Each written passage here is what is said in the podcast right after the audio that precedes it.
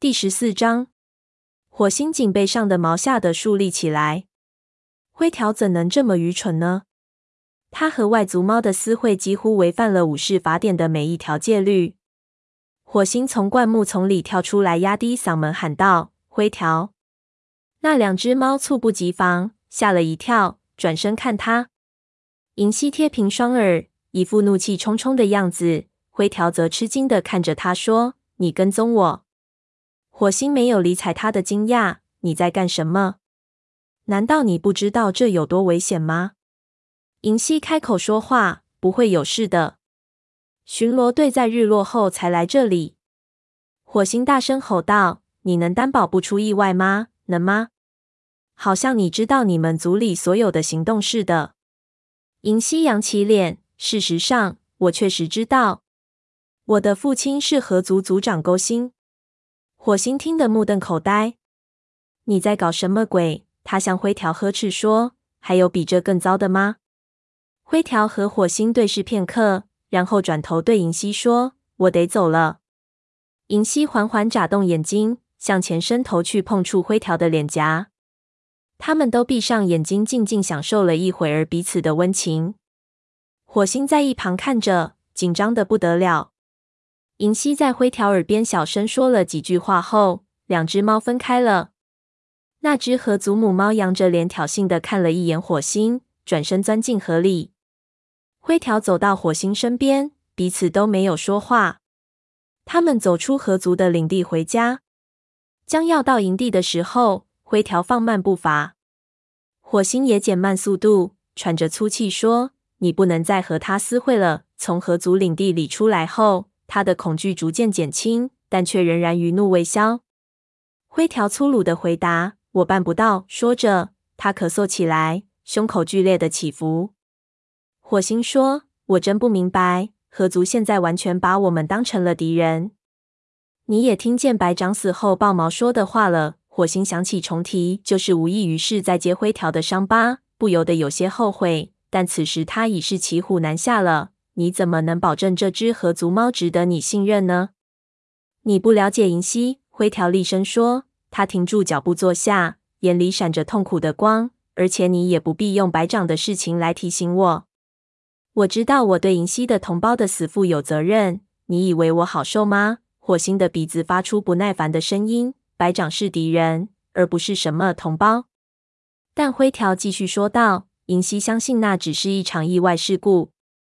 那片峡谷边根本不适合战斗，任何猫都有可能从那里掉下去。”灰条开始从身上舔去银溪的气味，火星则绕着他走来走去。他问。这不是什么银溪怎么想的问题。你把自己对雷族的忠诚置于何的？你和他的私会违反了族规。灰条停下来，低声说道：“你以为我不知道吗？你是在怀疑我对雷族的忠诚吗？我还能怎么想？你要去见他，就必须对族里撒谎。而且，如果我们同河族发生冲突，怎么办？你想过这些没有？”灰条怒气冲冲地说：“你真是杞人忧天，这种事不会发生的。现在断星下台了，风族也回来了，四大猫族将会和平相处。”火星大声说：“河族一点儿也没有息事宁人的样子。你知道他们一直在太阳石捕猎，那是我们的领地。”灰条扭过头清理尾巴，嘲笑说：“在我出生前，他们就一直在太阳石狩猎了。”火星看到灰条似乎根本不理解自己在做什么，便继续说：“好，你要是被河族的巡逻队发现了怎么办？”灰条一边舔着毛茸茸的尾巴，一边回答：“银溪不会让这种事发生的。”火星恼火之下脱口而出：“看在星族的分上，你就一点儿也不担心吗？”灰条停下来，抬头看着他的朋友：“你还不明白吗？这一切都是星族的安排。”你看，银溪想和我约会，即使在发生白长的事情之后，我们有着共同的观点，就好像我们出生于同一个族群。火星意识到再争论下去也没有什么意义，他心情沉重地说：“走吧，我们最好在他们发现你又消失了之前回到营地。”灰条站起身，和火星肩并肩走到沟边，向下俯视营地。火星忍不住一次又一次的想：灰条能够在与沟星的女儿相爱的同时，仍然保持着对雷族的忠诚吗？他看了灰条一眼，两只猫顺着陡坡往家里走。他们从灰条溜出去的地方回到营地。当火星从围墙处挤进去的时候，连大气都不敢出一口。想起灰条害得自己不得不这样偷偷摸摸的，火星就气不打一处来。当他们从育婴室后面转到前面时，正看见白风朝他们走来。火星心里一沉，只听白风警告说：“灰条，你应该多休息，不要在这里瞎晃悠。你的感冒已经开始在营地里扩散了。我们可不想进医务室。”灰条点了点头，向武士巢穴走去。而你听见白风转头对他说话，火星的耳朵一下子竖立起来。此时不是应该在训练学徒们吗？火星小声说：“我回来向黄牙要些治肚子疼的药。”白风回答：“嗯，那么去要吧。吃完药后，你还能为族里做点儿事情，去捕些猎物。现在是叶子凋落的季节，你们这些年轻的武士不能整天在营地里闲逛不干活。”是，白风。火星说着，转身朝黄牙的医务室跑去。以免白风进一步向他追问。当他到医务室的时候，黄牙正忙活着配置草药，在他面前摆放着几堆叶子。火星默默的站在一旁观看。对灰条的事情气恼过后，他感到心情很沉重。他多希望此刻在他面前配置草药的是斑叶，而不是黄牙啊！黄牙瞪着他：“我的存货不够用了，我需要你帮我去采集些草药回来。”火星没有回答，心里还在犹豫着是否该把灰条的事情告诉黄牙。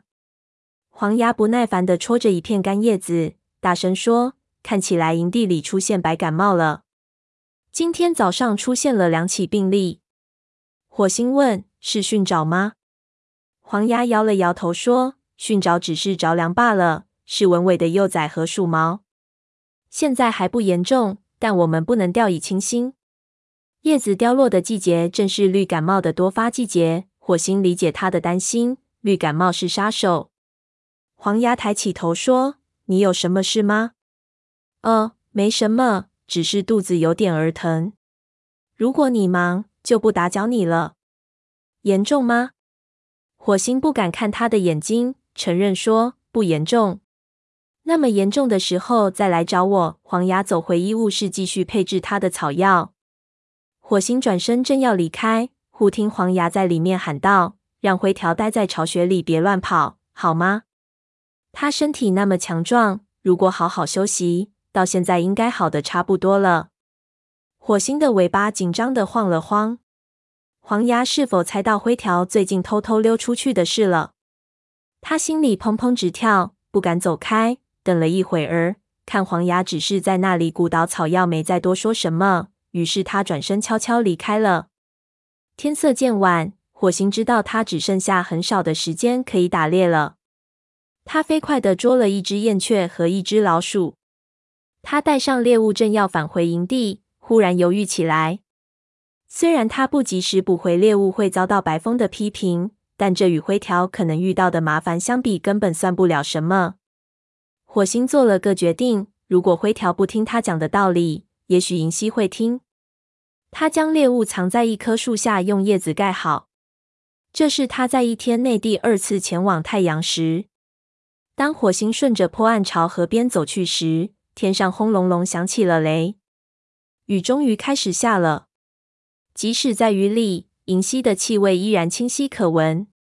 火星追随着气味来到他发现灰条和银溪私会的地方。火星站在河边。保持着高度警惕，看着奔腾不息的河水，火星背上掠过一丝寒意。他真不想游到河对岸去。他可不像河族的猫们那样，毛上有一层防水的油脂，而且现在也不是游泳的季节。突然，火星的身体一下子变得僵直。他闻到了河族武士们的气味。他赶紧趴在地上往河对岸瞅。看见银溪正推开柳树弯垂的枝条走过来，另有两只河族猫跟在他身后。其中一名武士长着宽阔的肩膀，双耳也不知是在哪次战斗中被撕裂了。那名武士一脸怀疑的嗅嗅空气，向四周张望。火星感到血液涌到了耳朵上。